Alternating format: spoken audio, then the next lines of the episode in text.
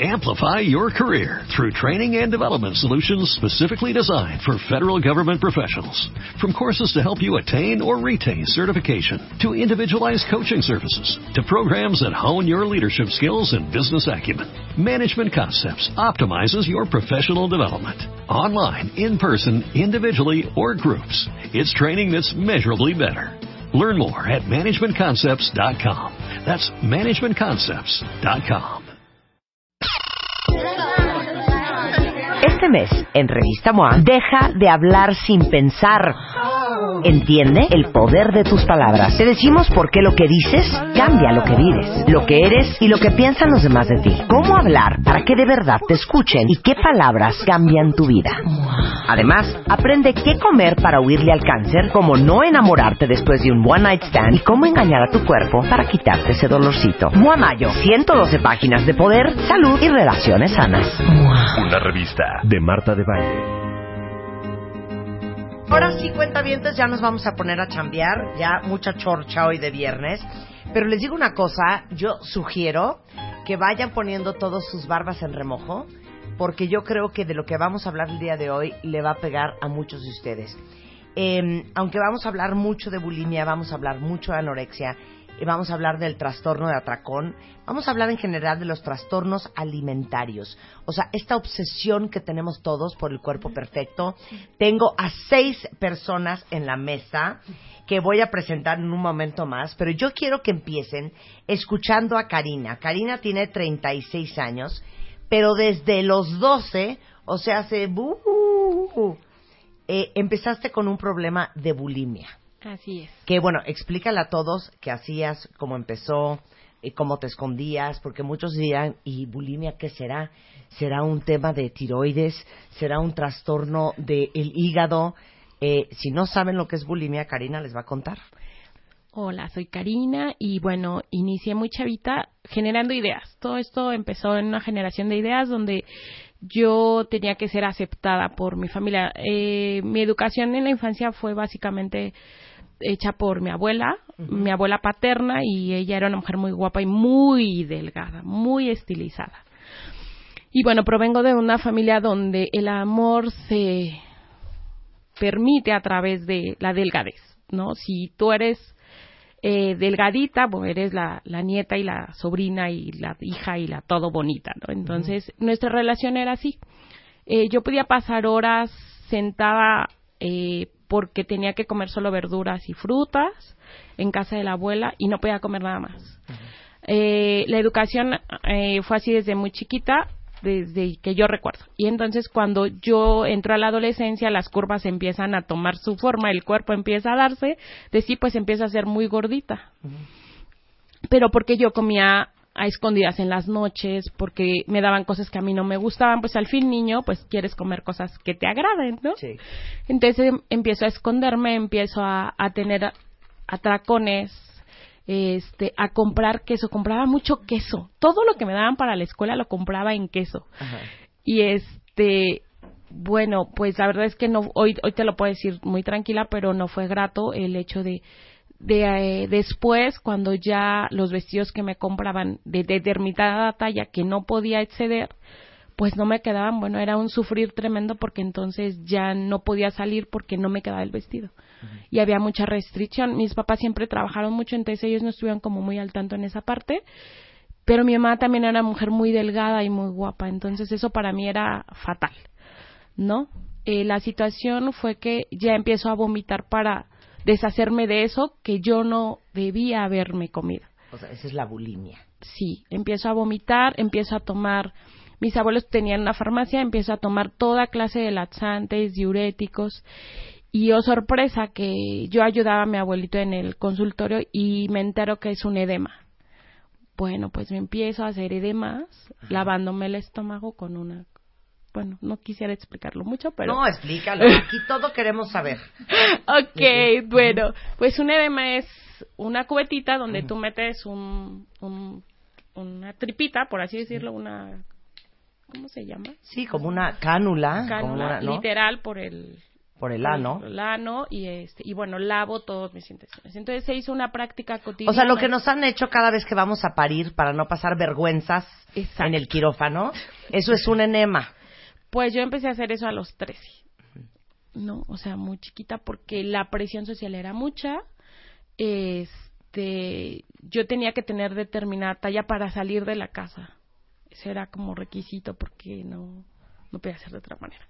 Entonces, este eh, curiosamente nace mi hermana, eh, todo el proceso. Ella es sumamente delgada hasta el día de hoy y, y entonces sigue creciendo la presión este empiezo ya a encontrarme con pastillas, empiezo a consumir pastillas muy chiquita también durante mucho tiempo para bajar. En ese entonces había marcas de pastillas, de jabones, muchas cosas que, bueno, vomitando. este, y seguí, todo ese tiempo seguí vomitando, llegué a tener un bajo, muy, muy bajo peso, llegué a pesar 37, pues a mi edad era bajita, soy bajita, entonces... Pero ¿y cómo era el ciclo, Karina? O sea, el, te daba el atracón, te atascabas de 1500 cosas y después y llegabas al baño y vomitabas. Todo. Ah, Así es, todo. Sí, y como sentía que aún quedaba mucho de eso en mi cuerpo, pues lo que seguía eran los laxantes para que lo que por si las dudas se había quedado, pues se deshiciera, ¿no? Y bueno, después también empecé a tomar mucha, mucha agua y este hacía ejercicio en algún eso ya fue como un poquito después ya como al, antes de los 15 ya sabes la presión de la fiesta todo esto pues hacer ejercicio como hacía dos tres horas y este y seguí todo ese tiempo seguí vomitando eh, porque era algo ya parte de mí ya era algo necesario Y obviamente nadie se daba cuenta. no, de hecho, este, ya cuando yo ya vivo con mis papás, mis papás comen muy, muy, muy, este, pues, platos muy grandes. ¿no? Entonces era ahora al revés. Ahora yo tenía que comer mucho porque entonces si no yo no valoraba lo que hacía mi mamá. Ha sido una relación muy peculiar, familiar, porque nos relacionamos a través de la comida. Entonces, si yo dejo algo en la comida con mi mamá es que yo no la quiero. Entonces, este es complicado y así ha sido todo el proceso. Mi relación con mamá y papá ha sido a través de ello y sigo con esta parte del vómito, este, ¿Cuánto tiempo estuviste vomitando? uy, pues mucho tiempo hasta la universidad, como hasta los 21, Ok, por lo menos nueve años. por lo menos nueve años. ¿Y cuál fue tu punto de quiebre? Mi punto de quiebre fue cuando este, ya empiezo a tener laguna men- mentales, tuve ausencias por la parte de la deshidratación. Este, en la universidad se dio cuenta alguno de mis maestros, este, lo comenté con mis papás, pero la realidad es que ellos dijeron, tú estás sana, no pasa nada, te vamos a llevar al nutriólogo, me llevaron al nutriólogo. Y El señor que me atendió, eh, pues dijo, no pasa nada, este, que empiece a comer como normal y todo va a estar bien.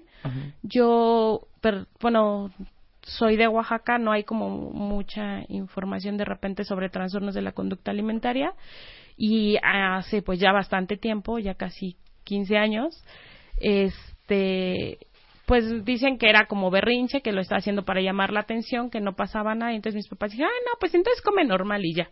Entonces lo que quisieron fue darme mucha comida. y pues el pánico de, de seguir comiendo, pues provocó en mí depresión, el hecho de que ellos no entendían que yo me seguía viendo muy gorda y pues ha sido una lucha constante. Yo me salgo de casa para estudiar la universidad en Puebla y pues ahí ya tuve toda la libertad para seguir vomitando a diestra y siniestra sin ningún tipo de regulación. Eh, yo trabajé desde muy chiquita, entonces sí tenía acceso a dinero para poder seguir comprando medicamentos y la verdad es que pues tuve muchos desmayos, tuve deshidratación severa, eh, la parte de del ánugo en algún momento, que es un como como vellito que sale, porque dejé, dejaba de comer mucho y después los atracones eran pues tremendos, ¿no? Era tres pizzas, cinco chocolates, cho- malteadas gigantes y cosas así. Entonces, pues era mucho sufrimiento y aparte me aislé por completo porque yo no quería que se dieran cuenta cuánto comía. Y cuando estaba con mis amigos yo no comía porque decían, este, te ves bien, todo está bien, te ves muy cansada, te ves muy demacrada. Entonces la gente se da cuenta que algo no estaba bien. Tuve problemas de atención, este, graves en la universidad, pero también tenía mucha ausencia en la universidad. Por esto mismo, ¿no? Pues estaba muy débil, no me levantaba, todo el tiempo estaba cansada. Pero por alguna razón terminé la carrera bien y este, pues eh, salgo de la carrera, me, eh, me caso, este, me embarazo y eso fue lo único que pude tener. Este, el consumo de pastillas porque me da mucho miedo que mi bebé pues no tuviera algún problema. ¿Y embarazada vomitabas? Este, sí, sí tuve como esa parte. Eh, estudié psicología, entonces en esa parte me... Qué ironía. sí, qué ironía, no estamos exentos nadie, ¿no? Y bueno, la verdad es que para mí lo que sucedió con, con la carrera pues fue que solamente afianzó más esto, ¿no? El, poner más reservas, el decir lo que, lo que estoy haciendo está bien, no va a pasar nada, este, me estoy cuidando, ¿no? Un autoengaño total, que bueno, he venido descubriendo a lo largo del proceso ya en el dolor. Pero bueno, este, fue lo único que pude tener, mis conductas. Este, entonces empecé un poquito más de ejercicio, pero ya como eh, con mayor discreción y así dejé de vomitar, fue lo único que paró y de ahí no he vuelto a vomitar.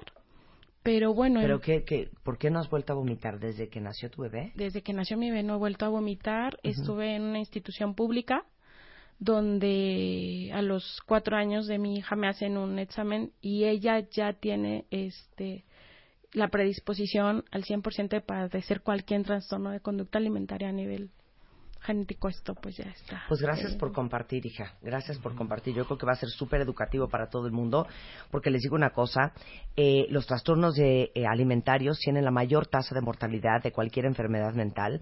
Solo uno de, eh, de cada diez trastornos alimentarios reciben tratamiento y la cantidad de casos que hay todos los días y la edad promedio es súper joven, porque es más o menos como 16, 17 años, este es, altísima. El 90% de los pacientes son mujeres y el día de hoy está con nosotros, bueno, tenemos a varias personas, pero quiero empezar platicando con el doctor Armando Barriguete.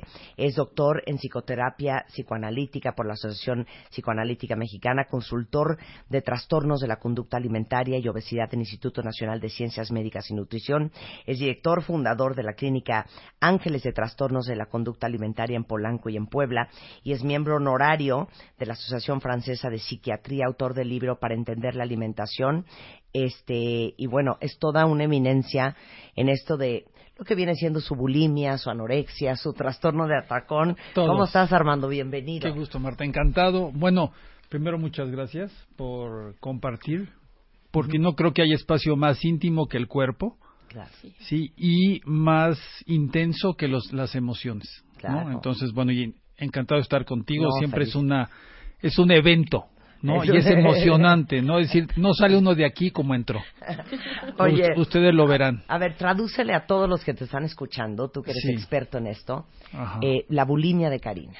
Sí, bueno, vemos aquí varias cosas. Eh, bueno, otra cosa, es muy importante en los estudios que hemos hecho a nivel nacional, porque me, me ha tocado ser coordinador de las encuestas nacionales, que la proporción es 3 a 1. Es decir, son tres mujeres por cada hombre pero el problema es que los hombres no van ni amarrados a ningún lado, es decir, somos una especie en vías de extinción aunque no lo creamos. ¿No? Entonces esto es mucho más frecuente de lo que uno cree. Ha habido incremento, ¿sí? de la frecuencia de los trastornos entre el 2006 y el 2012. Este, vimos que hubo incremento. Si quieren les puedo decir algunos datitos. Sí, sí, sí, danos datos, y, datos. Y, después entramos específicamente con el tema de bulimia. Eh, México es de los pocos países donde hay, hay encuestas nacionales, donde tiene representatividad nacional y estatal para la población adolescente. Y nosotros encontramos en el 2006 que eh, el 6.9% de los varones describían intenso miedo a subir de peso y el 14.8% de las niñas o de las mujeres. Para el 2012 se incrementó en varones del 6-9 al 11-5 y en mujeres del 14-8 al 19-7 y en el grupo de 19 años llegaba hasta el 25%. Quiere decir que nos da miedo subir de peso. Alguien diría que qué bueno, no, pero el miedo nunca es bueno. Es decir, que me preocupe mi peso, pues me puedo parar en la mañana, pero el día que no, me haga, no haga ejercicio como hoy, pues tampoco pasa nada, ¿no? También los tostones ya tampoco estamos así como para esperar milagros, ¿no? Pero bueno, en el tema de atracón, el de comer mucha cantidad en poquito tiempo, eso es atracón, comer mucha cantidad en, poquito en poco tiempo. O sea, atracón sería, por ejemplo, todos los que a las 12 de la noche bajan a la cocina, abren el refri, calladitos, calladitos, y dices, ah, ya no me importa. Y ya me vale. Sí, ya me vale. Y te metes mucha cantidad de comida en poca cantidad de tiempo. Eso es un atracón. Sí, y, hay, y aquí viene un tema muy importante el factor disruptor más grande asociado a los trastornos es la conducta restrictiva, es decir, es el haber yo restringido durante el día. Es decir, si hay algo que nos va a sacar de quicio es no comer a nuestras horas lo que nos toca.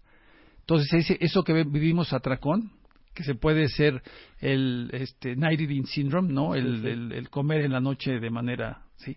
Es porque en algún momento del día yo no comí lo que me toca. Totalmente. Pero a ver, tú puedes tener trastorno de atracón y no ser bulímico ni anoréxico. No. Por ejemplo, porque lo hemos hablado 27 veces en el programa. Sí. Desayunas pésimo. Comes ahí más o menos. Trabajaste como un desquiciado mental. Sí. Llegas en la noche, que son ya el momento en que tienes dos minutos de paz. Y la lógica es, uno, me lo merezco. Trabajé como desquiciado la verdad es que no comí casi nada durante el día. ¿Sabes qué, Toña? Échame unos bolletes. Claro que sí. Y con todo. Sí. Ese, ese es como el, pensamiento de casi todos. Sí, pero lo importante es que sepan que el, que el quererme haber ahorrado unas calorías durante el día lo voy a pagar en algún momento y ahí voy a perder mi equilibrio y otra cosa. Es donde el cuerpo, cuando hay periodos largos de ayuno, el cuerpo dice aquí no dan de comer. Todo lo primero que entre lo voy a también almacenar. Y no se nos almacena en los bíceps, ¿no? es decir, se nos almacena en la mera panza, porque la calidad de la grasa del estómago es la mejor, pero es la que más feo se ve y la que es más difícil de, eliminar. Claro. Entonces, y la más peligrosa, porque es la, que rodea todos los órganos, ¿no? Sí, entonces la más peligrosa. Entonces, una primera enseñanza, no restringir. Es decir, yo tengo que desayunar. Yo antes de salir de aquí solo me dio tiempo de un rollito de jamón con aguacate, pero algo tiene uno que comer para el arranque porque si no, al final todos terminamos con ese atracón en algún momento y perdemos el control. Okay. Okay, entonces, eh, atracón vimos en el, 2000, en el 2006 que el 8.8 de los varones lo presenta y al 2012 aumentó al 11.9. en mujeres eh, pasó de 9.4 y aumentó a 11.6. Es decir, sí son conductas complejas que nos acercan a los trastornos de la alimentación. En el tema de pérdida de control, es cuando uno empieza a comer mucho, pero no se da uno cuenta hasta dónde, y cuando uno realiza, fueron tres órdenes de molletes. ¿no? Porque uno pide la primera, ta, ta, ta, ya encarrilado, pues échame la otra, pero ya en la segunda ya no lo pienso. Y en la tercera lo pienso cuando le doy el último llegue, dije, a lo mejor me pasé, pero veo tres platos, digo, ¿quién se los comió? Volteo alrededor y no hay nadie, es decir, me los tupí yo solito. Bueno, este tipo de conductas son muy graves, ¿por qué? Porque lo que se saltan es a nuestros dos registros grandes. Entonces, nuestros dos registros grandes es y poder identificar las emociones y el otro identificar el hambre y la saciedad, que por cierto nadie nos los enseña, ¿no? En tu casa te dan de comer y generalmente... Y un poco lo que decía Karina, o sea, el amor en mi casa era a través de la comida. En el mío también. Bueno, yo creo que de los que estamos aquí, todas nuestras mamás son adorables, pero tragonas. Sí. ¿no? Y, y la, la, otra variable que era como un combo letal en tu familia, que no solamente el amor se demuestra a través de la comida, sino que además aquí aceptamos, celebramos y amamos a la gente que es delgada. Totalmente. Es un doble mensaje y una dicotomía bien difícil de manejar. Sí, y aparte platicábamos al inicio de este programa de que eh, las figuras retocadas dentro de la publicidad es muy frecuente. Sí, y las mujeres extremadamente delgadas o que padecen trastornos son las que más apoyan toda la industria de la moda. Entonces, ahí hay dos espacios que nos confunden. ¿Y cuál es la confusión que nosotros vemos en pacientes? Porque yo me dedico igual que todo el equipo a pacientes lo que vemos es que nuestras niñas se confunden y creen que como me veo me siento, en lugar de que es como me siento, me veo. Es decir, yo cuando me despierto, hoy no, pero si me despierto este, cansado, me veo cansado, si me despierto triste, me veo triste. Entonces, hay esa confusión en el registro. Y yo creo que lo que tenemos que transmitir a todos nuestros radioescucha es que es como me siento, como me veo. Es decir, yo tengo que buscar sentirme bien o identificar por qué me siento mal. Pero cuando yo me siento mal, no hay manera que me vea bien. Uno se ayuda. Las mujeres están más guapas, entonces se pueden ayudar más. Pero no hay manera de que yo me salga de lo que nos platicaba Karina. Había un malestar en su interior importante que una soledad muy grande. Es decir, papás que la quieren, pero que le están tupiendo, están trabajando. ¿No? Abuela y entorno que la quiere, pero cada quien está en lo suyo. Entonces, sí creo que gracias a este tipo de pláticas, nosotros como papás tenemos que decir, a ver, tengo que estar más cerquita de mis hijos. Y otro tema importante, el factor disruptor más grande asociado a trastornos es las actitudes de papá, más que las de mamá. ¿Qué? Hay un instrumento que se llama EMBU, que se dedica a todo el tema de crianza, que dice que es mayor el impacto del rechazo o de la crítica de papá que la de mamá asociado a los trastornos. Entonces, papás, bueno, qué gran oportunidad para estar más cerquita de nuestras niñas y de nuestros niños, porque es tres a uno esto, ¿eh? Al final solo llegan al consultorio mucho más mujeres porque son más, son mucho más atentas a su cuerpo y a veces sufren más, ¿no? Las críticas de la moda. Claro. Vamos a parar ahí porque regresando del corte vamos a entender un poquito más del trastorno de atracón y cómo muchos de ustedes que tienen trastorno de atracón no han pasado a la bulimia, otros sí, y cómo es ese puente. ¿Por qué unos acaban vomitando y otros no? Y más adelante también vamos a hablar de anorexia. Hoy estamos haciendo un homenaje a todos los trastornos alimentarios para hacer conciencia del gran problema que tenemos, sobre todo en las generaciones jóvenes. Regresando del corte en W Radio, no se vayan.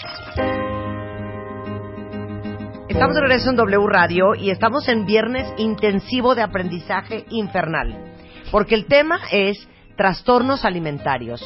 Hoy van a aprender qué es trastorno de atracón, qué es bulimia, qué es anorexia, este, qué tan común es hoy en día y tengo un panel de gente muy especializada, comenzando con el doctor Armando Barriguete, con quien estábamos hablando hace un momento, que es un experto en trastornos de la conducta alimentaria y obesidad del Instituto Nacional de Ciencias Médicas y Nutrición.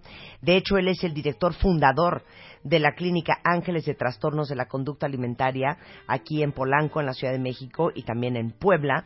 Y bueno, ahora sí que una eminencia en el tema de la tragadera, vomitadera y el no quiero comer. A ver, entonces nos quedamos en trastorno de atracón, que es comer mucha cantidad de comida en poco tiempo. ¿A quién le da? O sea, ¿por qué la gran mayoría venimos de papás que en algún momento nos molestaron porque te tienes que comer todo el plato, otros que te dijeron ya deja de comer y unos desarrollan trastorno de atracón, bulimia, anorexia y otros no? Ok, para irnos situando, ¿sí? Un espacio restrictivo, un espacio donde se pierde el control y se busca ser compensatorio y un espacio donde totalmente no me limito. ¿no? En lo restrictivo, sí, el ejemplo extremo es el tema de la anorexia. ¿sí? En el de conductas compensatorias sería el de bulimia y en donde pierdo el control sería trastorno por atracón. De los factores de riesgo que se han descrito a lo largo de los años, es durísimo, pero mujer es factor de riesgo. Entonces, si yo tengo hijas, si yo soy mujer, si yo tengo hermanos, yo tengo que saber que tengo ese factor de riesgo. ¿Sí? Otro factor de riesgo importante es no identificar mis emociones. ¿Sí? Es factor de riesgo a la vida, pero también a trastornos de la emisión. Es decir, en la medida que yo no puedo estar situado en qué siento y cómo me siento, por ejemplo, me siento emocionado y preocupado, ¿no? Es decir, eh, preocupado en cuanto a que esto sí existe, pero también esto sí se soluciona. Y preocupado de cómo poder transmitir y que cada uno como papá o como adolescente diga, híjole, hay cosas donde sí me están sucediendo y tendría yo que ponerle atención. Entonces, el hecho que yo no registre cómo me siento, pero cómo me siento emocional, física, social, de ropa. Claro. Es decir, de repente me ha tocado usar ropa, bueno, ya, mi edad ya no, pero es decir, zapatos apretados que porque me lo me los quito y los tiro, es decir, se los regalo a alguien. ¿Y tú sientes que tú estabas cero en contacto con tus emociones, Karina? Yo no me sentía, yo estaba muerta. Así, no sentía nada. Nada, así. Ay, se me enchinó todo, pero sí, así estaba, no sentía nada. Lo único que quería era estar flaca, porque si no, no me querían. Claro. Es gigante la Sí. explicación. Es decir, Sí. sí. queda clarísimo que ese registro, ¿sí? Es decir, ah, un tema gigante. Karina no pidió tener un trastorno. Es decir, es muy importante que lo tengamos clarísimo que Karina no lo pidió. Si lo hubiera, si hubiera pedido algo, como una vez me dijo una paciente, ay sí, doctor, yo hubiera pedido mejor un viaje a Australia. No, pues le digo, pues sí, tienes razón. ¿no? Entonces sí es muy importante que nosotros sepamos que es algo que no se pide, sino que es algo con lo que uno se tropieza y al levantarse uno entiende que fue eso, ¿no? Entonces no lo pide, ¿no? Entonces es algo que nos puede suceder a cualquiera. Siendo mujer hay más riesgo, no identificando nuestras emociones hay mayor, viviendo en entornos en donde hay situaciones o impulsivas o ideales donde guardamos cosas, ¿sí? O gran control o antecedentes asociados a trastornos, alcoholismo, a violencia porque el patán este de la UNAM que quiso describir qué sí sería abuso y qué no sería abuso, es decir, abuso es cuando algo rebasa tu nivel de entendimiento, ¿no? Es decir, en el momento que yo ya no entiendo, es abusivo la situación y yo tengo que Sí. poner un alto. Y aquí es un tema muy importante para nosotros y las mujeres. En el momento que uno se siente incómodo, no hay que preguntarle al de enfrente. Claro. Hay que asumir que me siento incómodo y como Y sugerencia, suficiente. un pasito para atrás Claro, y si sigue la situación, un gritito de más. claro. Entonces es muy importante. Entonces tenemos mujer, la parte impulsiva un poquito. Es decir, ser entronas es la época de ustedes y son muy entronas las mujeres. Pero tienen que diferenciar cuando se es impulsiva y cuando se es entrona. Lo impulsivo nos pone en riesgo. Es decir, tú puedes darle un beso a un guapo o no guapo porque se te antojó, ¿sí? Pero si son cuatro, Sí. si estás tomada, Sí, sí, si está oscurito y lejos de la puerta, sí. Es de riesgo. ¿Sí? Si es mayor de edad a la tuya, porque de la misma edad Claro, uno negocia, claro, ¿no? Entonces, sí tiene uno que estar atento a lo que nos pone en situación de riesgo. claro. Les quiero presentar también a Citlali eh, Gurrola. Ella es nutrióloga, es coordinadora del Departamento de Nutrición de la Clínica Caminar Segura, donde atienden todo tipo de adicciones. Este, jefa del Departamento de Nutrición en Oceánica, tiene nueve años de experiencia en trastornos y adicciones. Y también está con nosotros María del Carmen Arce, directora clínica de Caminar Segura, es terapeuta en adicciones con 12 años de experiencia, especialista en manejo clínico en adicciones y trastornos de la conducta alimentaria. Y, y un, un poco para que eh, sumen a lo que dice Armando. Eh, ¿Por qué unos vomitan y otros no vomitan, aunque los dos tienen trastornos de atracón? Bueno, eh, la variante casi Sí. siempre es eh, mi físico. Sí. ¿Cómo me siento con mi físico? Un paciente de trastorno varía mucho con su físico, su complexión. El paciente eh, con trastorno por atracón tiende a tener esta parte impulsiva, tiende a tener sobrepeso, son los pacientes con obesidad en su mayoría, que cuando comen no les interesa más que sentir el placer, no les interesa realizar la medida compensatoria o tienden a tener ideas de mañana hago dieta, mañana voy al gimnasio y ese día jamás llega, ¿no? Entonces, este tipo de paciente, por lo general, un criterio para el trastorno por atracón también es sobrepeso u obesidad. Entonces, esa es la diferencia que tiene, ¿no? El paciente, el placer que te da la comida, lo que Sí. te hace olvidar, lo que te hace sentir. Pero ¿por qué uno vomita y otro no vomita? Bueno, pues varía también en el bulímico que aquí sí hay un sentimiento de culpa. Ajá. Aquí yo tengo un anhelo por ser más delgado, un anhelo, una inconformidad con mi cuerpo, que eso me orilla a vomitar. Y también algo muy importante que recalcar en la bulimia es que no nada más el bulímico vomita. El bulímico también se clasifica con exceso de ejercicio, con consumo de laxantes, Ajá. con consumo de pastillas para bajar de peso. Hay pacientes que entran en criterios de bulimia y no vomitan necesariamente. ¿Cómo es eso? A ver, Carmen, explica. Pues justo lo que decía, justo lo que decía Citlali en la parte compensatoria, ¿no? O sea, eh, a veces hay mucha creencia de que nada más el bulímico vomita y no necesariamente en la parte también eh, haciendo ejercicio, haciendo esa con- conducta compensatoria donde yo tengo culpa y vergüenza de mi cuerpo, principalmente. Entonces, es esa obsesión y distorsión también que tiene uno de, de la imagen para buscar esa eh, tener ese, ese cuerpo delgado. Cueste lo que cueste. Cueste sea lo que vomitar, sea hacer ejercicio en exceso. O sea, es hacer lo contrario a lo que a- al, al atracón en exceso. Que puede ser comer muchísimo, no vomitar, pero meterte todas las pastillas de dieta o todos los laxantes o hacer cuatro horas de ejercicio o vomitar. Sí, y en los perfiles que mencionaban, asociado al trastorno por atracón, por eso el tema de sobrepeso y obesidad, hay una parte de agresión pasiva. ¿sí? Nosotros vemos con pacientes con sobrepeso y obesidad que tienen una gran dificultad a expresar sus emociones, tienen una gran dificultad a moverse y actuar. ¿sí? Y del otro lado, del lado de la bulimia, todas esas conductas compensatorias, un tema grande es la impulsividad. Es decir, de este lado sí la impulsividad es grande, no solo en la manera de, re- de, de buscar reaccionar vomitando, sino en la manera de aproximarse a las cosas, porque al ladito de la bulimia vemos mucho todo el tema de adicciones, si vemos mucho todo el tema de sexo, es decir, este extremo Excesos. exceso- excesos, es decir, porque recuerden que, que una de las funciones grandes del aparato mental es que nosotros nos mantengamos en un nivel bajo de tensión. ¿Sí? Entonces, lo que busca el aparato mental no solo acumula, clasifica, este, borra lo que ya no sirve y eso, sino va generando experiencia. Y para que pueda generarse ese conocimiento, si hay tensión, el cuerpo tiene que mover o hacer cosas para que uno baje la tensión, que puede ser morderse la uña, mover la pata, acomodarse los lentes o tartamudear. La conducta alimentaria también se usa para eso. ¿Sí? Es decir, yo uso mi conducta para gastar mi energía, para poder estar mejor, pero que me doy cuenta me la estoy gastando con algo que al rato es una bola de nieve gigantesca. Claro.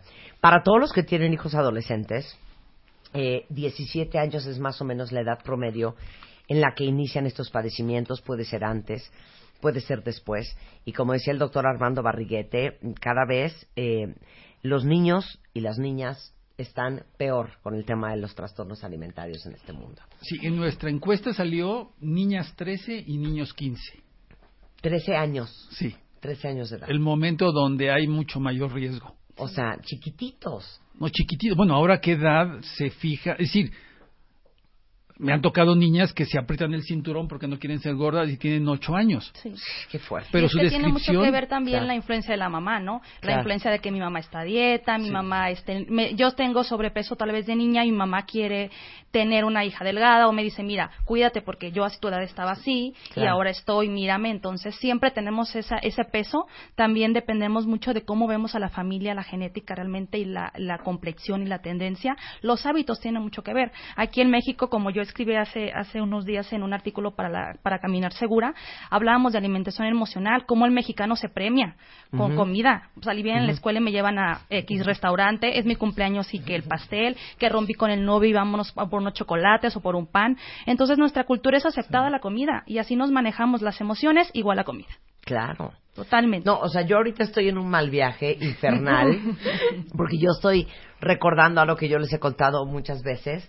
Yo, mi primera memoria con la comida, soy yo escondida en un closet en Estados Unidos con un bote de crema de cacahuate y una cuchara. Porque mi mamá me escondía la comida, que era como muy rica en calorías. Y mi mamá dice que un día su gran susto cuando entra a la cocina y ve todos los cajones de la cocina abiertos como si fueran escalera. Yo tenía cinco años. Y hice todos los cajones en escalera para poder alcanzar los chocorroles que tenían escondidos. O sea, esto empieza a decir, yo creo que uno ya nace trastornado. O sea, te juro que yo creo que uno ya nace Bueno, con y entonces sí, eh, con se junta ciertas- el hambre con las ganas de comer. Sí, pero yo. Naces trastornado y entonces, y tienes la mala suerte de que te tocó una familia que te tiene a raya. Es que, bueno, yo creo que es un tema importante, es decir, que no es a raya, sino es poder orientar hacia otro lado a las situaciones. Es decir, habla, yo sí diría que un común denominador de quien se atore en esto es inteligente, sensible y bella. ¿Sí? Tiene Somos características. bellas, mana, dame la No, mano. sí, porque yo sí creo que de ustedes de chiquita identificaron que ser mujer y ser bella Claro. es muy difícil de manejar. Claro. ¿Por qué? Por ejemplo, dice Patricia, mi esposa, es que hay hombres que ven feo. Claro. Es decir, ustedes yo sí creo que sienten cuando alguien ve bonito, ve feo, uno, Claro. y dos, y no saber a veces qué hacer. Claro. No, cuando alguien te quiere tragar o cuando alguien Bueno, no te eso. quiere tragar. Eso es lo que quieres decir. Aparte Oye, también la influencia de ahora Sí. la ropa, que vas a las tiendas y antes eras tal talla y vas a otra tienda y esa talla ya no te queda Y y, ya dices estás tú, en ocho. o sea, soy yo o qué, o sea, claro. las y hasta tallas. hombres hacen eso. El otro día fui a una marca que me mandaron mis hijos, que ya es más joven, porque dice, papá, te vistes como rabino, que no sé qué, bueno. Le mueven también la talla. Sí, ya te me ponen puse la, talla mía, Claro. me quedaba apretada. Yo dije, pues, ¿qué pasó? Pues de ayer a hoy. No vayas a Asia nunca, ¿eh? Nunca vayas a Asia. Porque tú Esa- pides esa que tu es- que es- talla y hace cuenta que como los asiáticos son tan Ah, delgados y tan chiquitos, me- yo decía, me da un suéter, quiero este suéter en small. Siempre he sido small. Y me vio la japonesa con cara de, ¿para usted? Y yo, ajá. No, para usted es un lar, señora. Y me trae un lar y me quedó perfecto. Claro, toda la ¿Qué ropa es mucho más chiquita. Pero bueno, para todos los que tienen este hijos adolescentes, ¿cómo? Porque nadie se dio cuenta contigo. No, nadie quiso darse cuenta. Hasta el día de hoy mis papás no lo aceptan. Bueno. Y tengo 36 años. ¿En qué puedes cachar a tus hijos a tiempo? Porque puede pasar tu hija vomitando cinco años y no te enteras. ¿Cómo te los cachas? A ver. Pues bueno, eh, uno de los principales es estar a dieta, el constantemente hablar acerca de estoy gorda, estoy gorda, estoy inconforme, el notar que tu hijo eh, de repente te dice ya comí, no que se aleja, uno de los principales factores es alejarte del comedor, ya comes aparte. O sea, el de voy a ir al baño. ¿A dónde vas? ¿A dónde vas? Ajá. Voy a ir al baño rápido, ahorita vengo. Sí, con los años obviamente cada paciente va haciendo sus, sus trampitas, sus mañitas. Hay pacientes inclusive que el vómito lo esconden en bolsas abajo de la cama y cuando tienen oportunidad van y lo tiran a la basura. Así es como muchos papás se dan cuenta porque encuentran las bolsas o encuentran las envolturas de la comida que se, que se atracan abajo de las camas, entre la ropa, en los closets. Otros signos también muy importantes es de ver el deterioro del, del hijo, ¿no? Ver, por ejemplo, cómo está bajando de peso o cómo está subiendo de peso. Eso también es una- un signo de alarma. La preocupación excesiva que tiene la persona, obviamente, por el peso, por la imagen, por la comida. Esta comida es buena y esta comida es mala, ¿no? Eh, los pacientes con trastornos siempre clasifican alimentos malos, una hamburguesa. Alimentos buenos, una ensalada. Siempre le decimos que satanizan, ¿no? Eh, nosotros lo que hacemos es enseñarles a comer en porciones. No hay alimento bueno ni malo, sino la frecuencia y la cantidad. Entonces, esos son uno de los principales signos que podemos ver en nuestros hijos. Ok, tú que eras una diosa en esconder tu bulimia, ¿qué le dirías a todos los papás? ¿Cómo se pueden este, cachar a sus hijos? Pues yo creo que siempre estar como... Algo que un tip es como revisar la habitación. Es importante revisar la habitación porque ¿Por la habitación es donde escondes todo.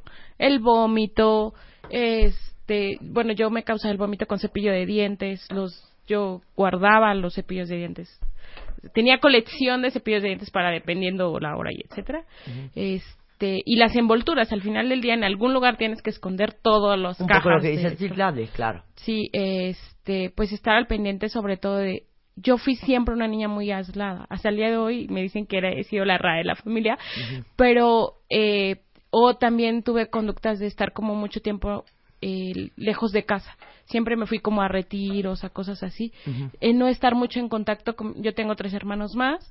Nunca estuve en contacto mucho con ellos. Yo creo que el aislamiento es un factor muy importante, comenzar checando quiénes son tus amigos. Y mis amigas también tenían estas mismas conductas. Claro. Oye, Armando, em, médicamente, ¿qué es lo peligrosísimo de la bulimia? Dame la lista de todas las consecuencias. Bueno, son muchos, muchos. Es decir, hay una parte, hay física, hay emocional, hay social y hay profesional. Es decir, es algo que, Vamos con la física. que progresivamente te va a ir sacando de la ruta. Es decir, asociado a la alimentación, cuando uno vomita, uno no solamente vomita la comida, sino a la hora de sacar todo estos tipos de líquidos, está asociado a muchos, muchos, este, muchas sales que tienen que ver con la contracción de los músculos, esa es la parte difícil. Y es decir, uno puede tener problemas asociados a tema de calambres, La, la dentadura. A ver, ¿qué? Se me cayó, tengo destruida toda la dentadura por todos los Por jugos gástricos que estómago. regresaban.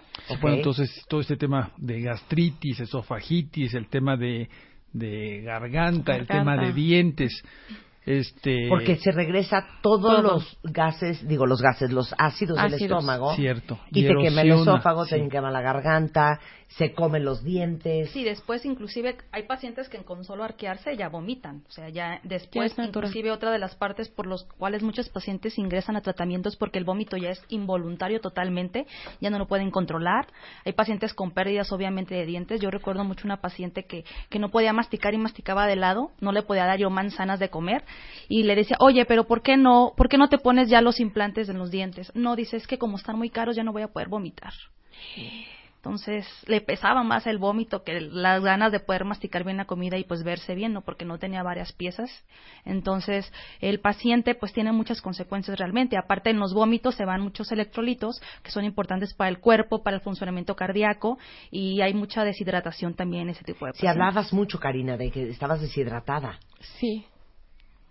Pero a pesar de que era, era muy chistoso porque yo pasaba días sin consumir absolutamente nada de agua y un día tomaba todo lo que no me había tomado toda la semana.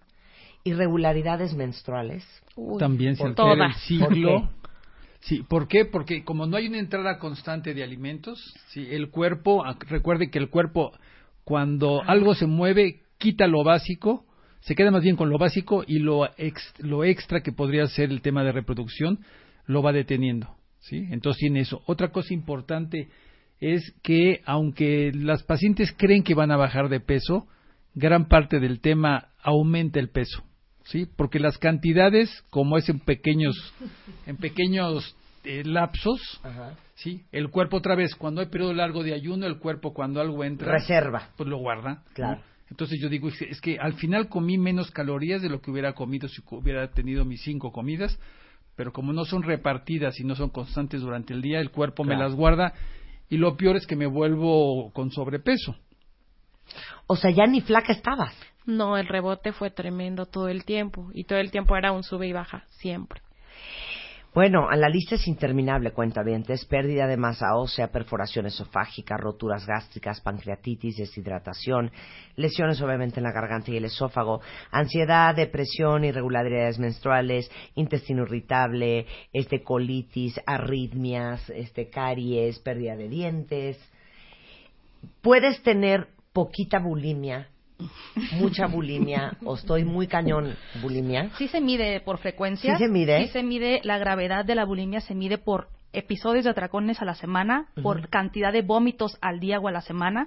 Es como en el DSM-5 se diagnostica la, la gravedad de la bulimia, que hay de leve, moderada, intensa y extrema, que es dependiendo de los vómitos que realices al día. Eh, quiero la explicación de todo eso regresando del corte. Y después vamos con Sofía, que ahorita está muy sonriente. No, ahora te va a tocar a ti. Sofía, este, fue... Ah, no, dice Karina, gracias, hija, ya.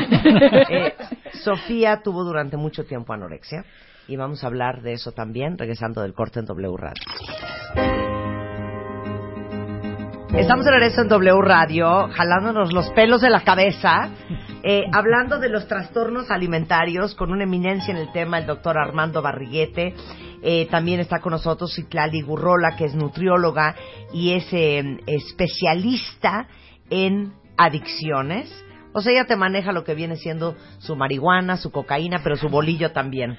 Este, eh, María del Carmen eh, Piña, que es directora clínica de Caminar Segura, es terapeuta en adicciones con 12 años de experiencia.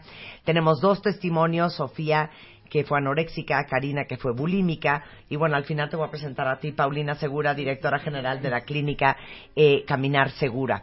Eh, y vamos a tener becas y todo. Entonces nos quedamos en que la bulimia, que es vomitar lo que comes, después de un atracón, que es comer mucha comida en un poco eh, espacio de tiempo, eh, Citlali nos va a explicar si puede ser tantito bulímica, muy bulímica o súper bulímica. Sí, mira, eh, obviamente eh, lo de la bulimia tiene que ver desde cuando iniciaste, son muchos factores, ¿no? Eh, ¿qué, cuánto, ¿Cómo es tu nivel de atracón?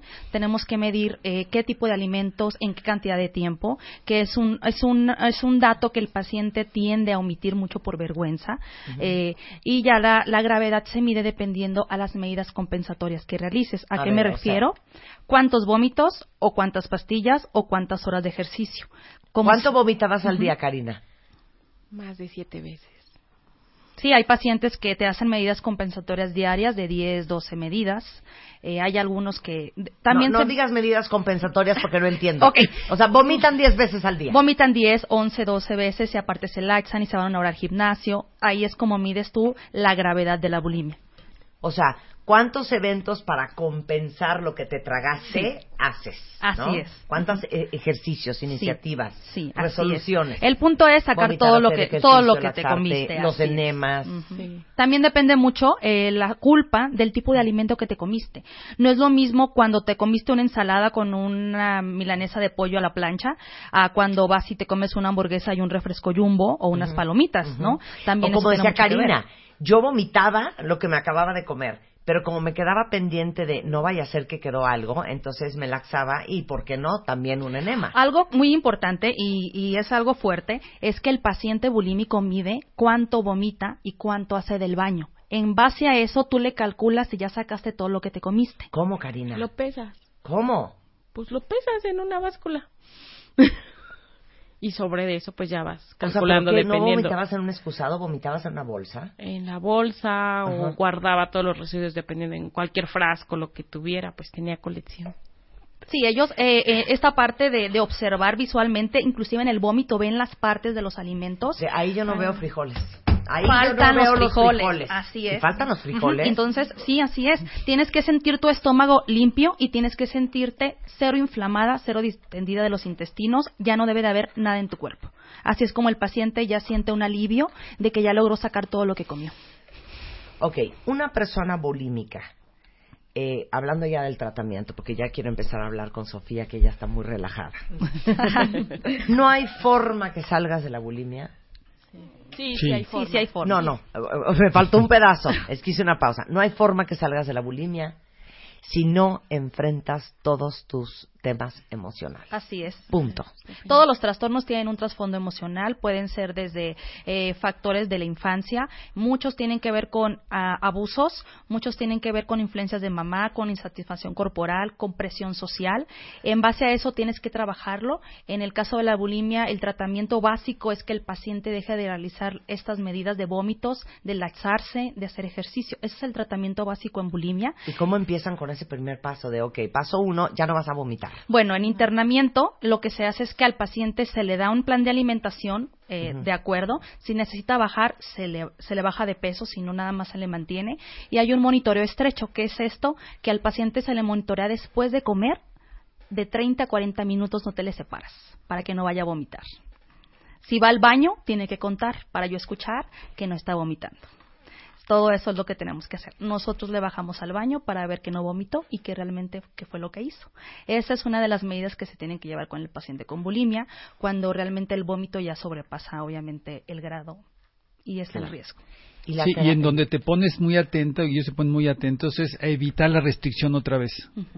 Es decir, se da el atracón porque uno se saltó el desayuno o no hizo el snack. Es decir, entonces es una alimentación mecánica donde el desayuno, el snack, la comida tiene que irse llevando a cabo. Entonces le tiene que acompañar, ¿no? Ya sea en la parte residencial o con enfermeras y es ambulatorio para asegurarse que eso suceda. Claro. Que yo creo que ahí nosotros entramos en esta parte como clínica. Este, tú decías el cómo, en la parte que dice Citlali está hablando la parte nutricional, la que hay que estarlo cuidando, hay que estarlo viendo.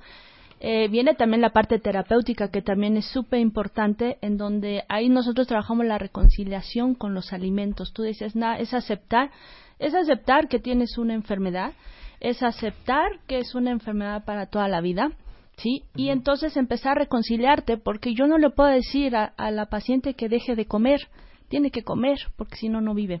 Entonces empieza ahí a trabajar la parte emocional, la parte de aceptación, la parte de imagen con un equipo multidisciplinario, ¿sí? Porque eh, es tan amplio para poderlos, eh, pues ya tener esta recuperación que ellos tengan y que puedan llevar una vida plena, útil y feliz, que esa es la idea. Ese cuando dijiste reconciliarte con los alimentos, Sí. o sea, te juro que siento que para mí sería imposible ver un tocino y, y- y sentir pues una tranquilidad, un cariño, ¿verdad? Bueno, lo que hacemos- Una empatía.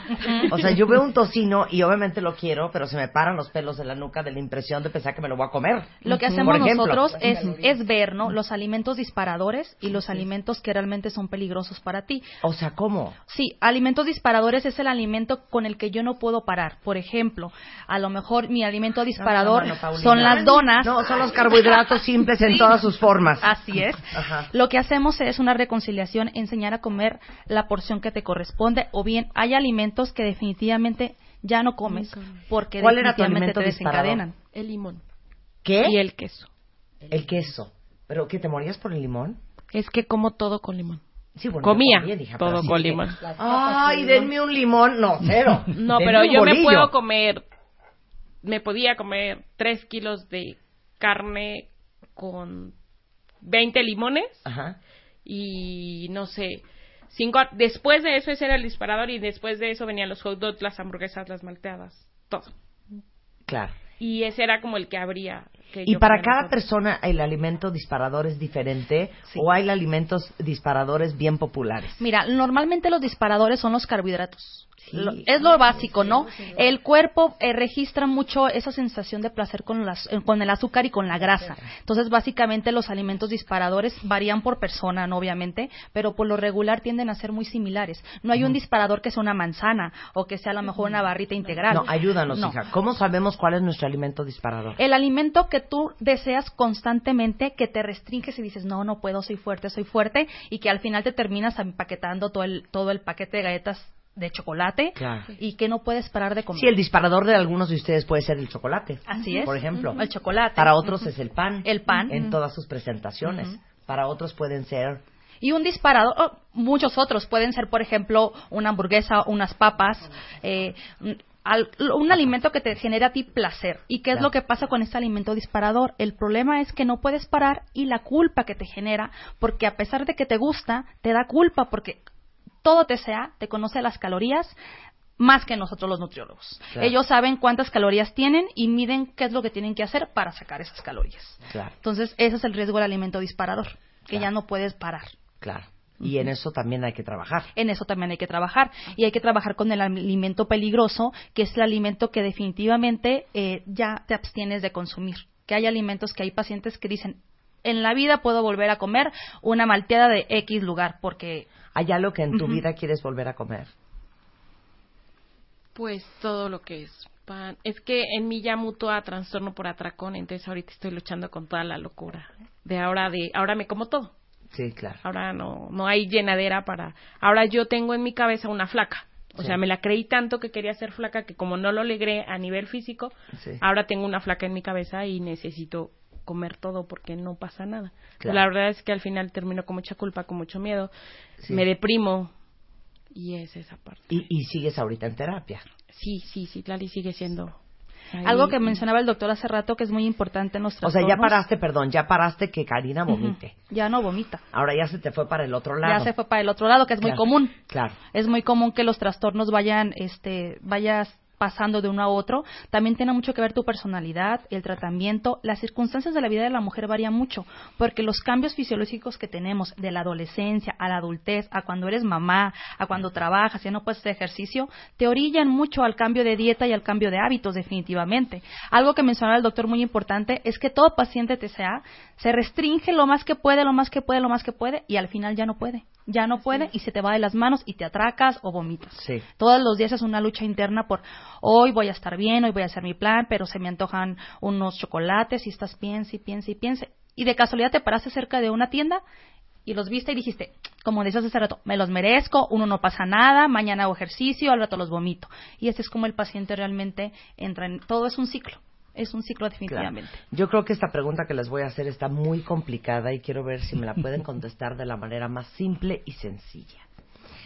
Yo creo que, como decía al principio, no es el, el hambre con las ganas de comer. Yo creo que tú naces con un perfil de personalidad. Habemos personas que somos más adictivas que otras, Sí. eh, más sanitas que otras.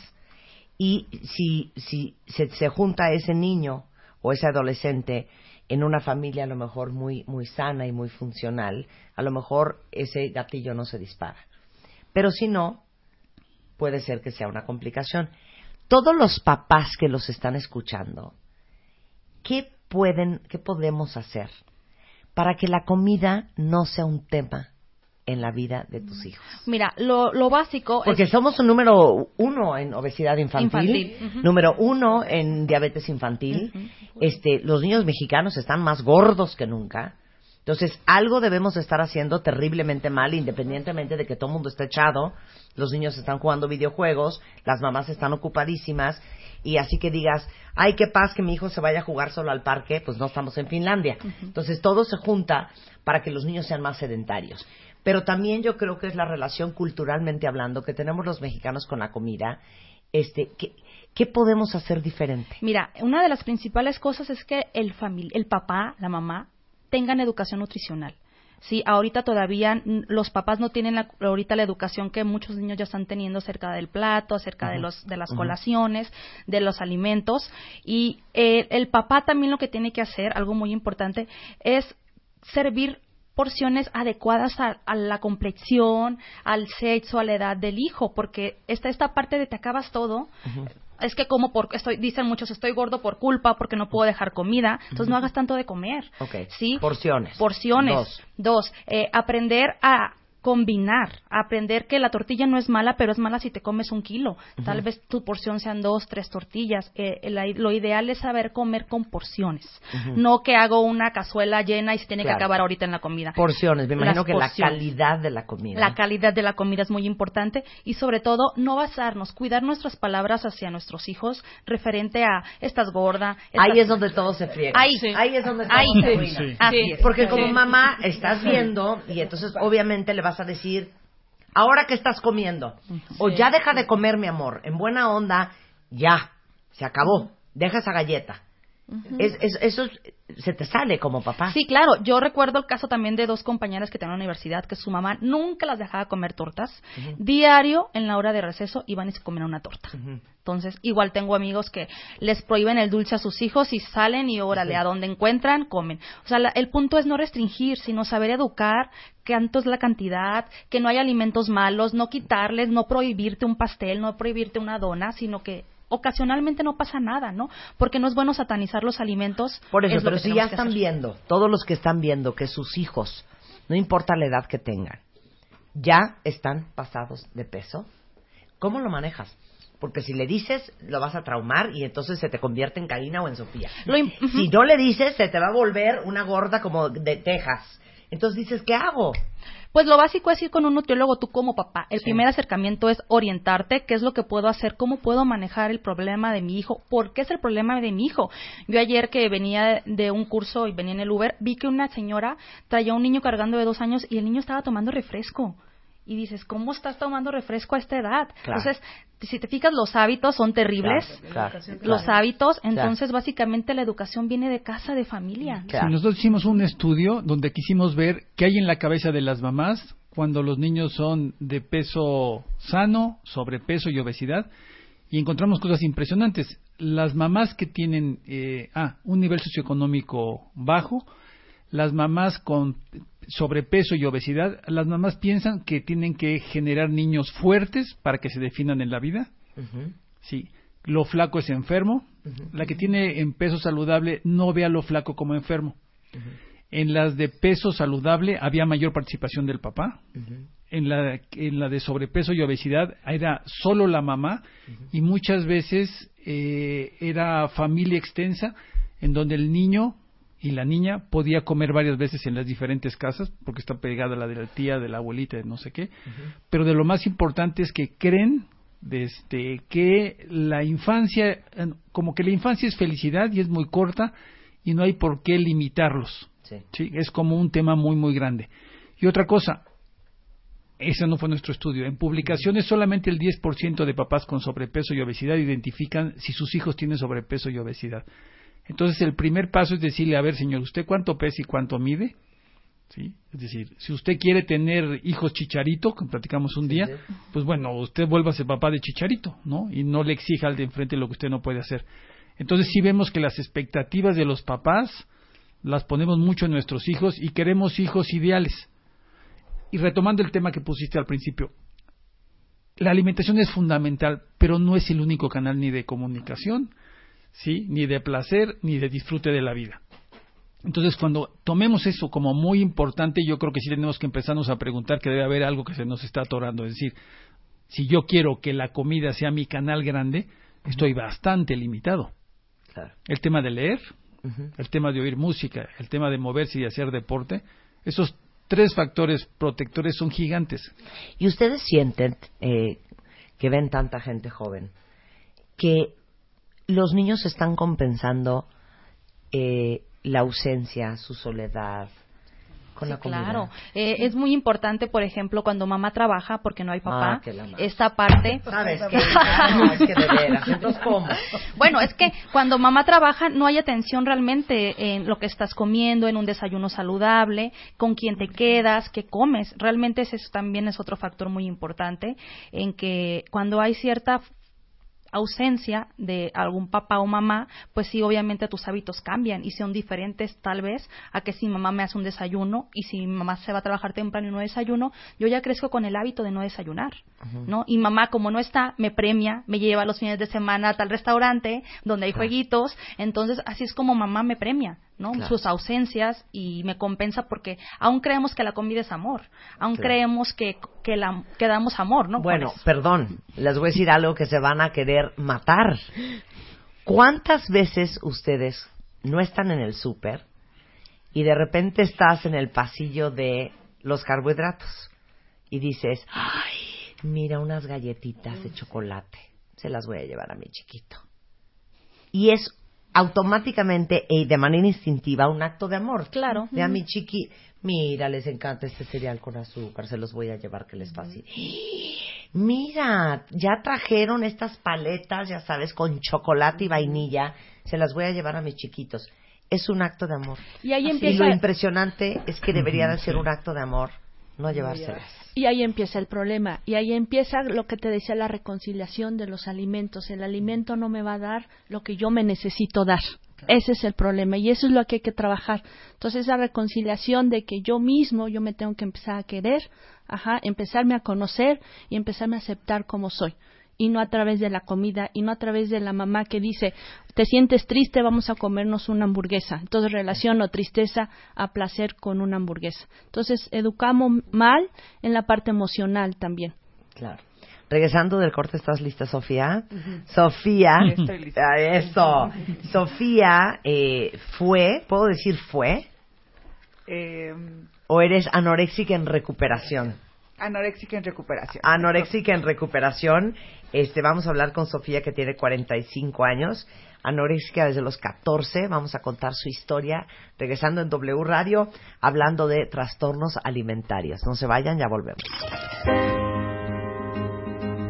Estamos de regreso en W Radio y estamos en una plática intensísima y me da muchísimo gusto verlos tan activos en redes sociales porque estamos hablando de los trastornos alimentarios, de tres cosas importantísimas que sepan que existen y que tienen un nombre. Trastorno de atracón, anorexia, que es no comer, y bulimia, que es comer pero vomitar. Eh, tenemos en la mesa al doctor Armando Barriguete, que es eh, pues una eminencia en estos trastornos de conducta alimentaria y obesidad del Instituto Nacional de Ciencias Médicas y Nutrición. Es Citlali Gurrola, que es nutrióloga, coordinadora del Departamento de Nutrición de la Clínica Caminar Segura. María del Carmen eh, Piña, directora clínica de Caminar Segura. Eh, y bueno, tenemos a la valiente Karina, que vino a contar toda su historia de bulimia desde los 12 años de edad. Y Sofía ha estado muy relajada, nada más que ahora ya te toca a ti.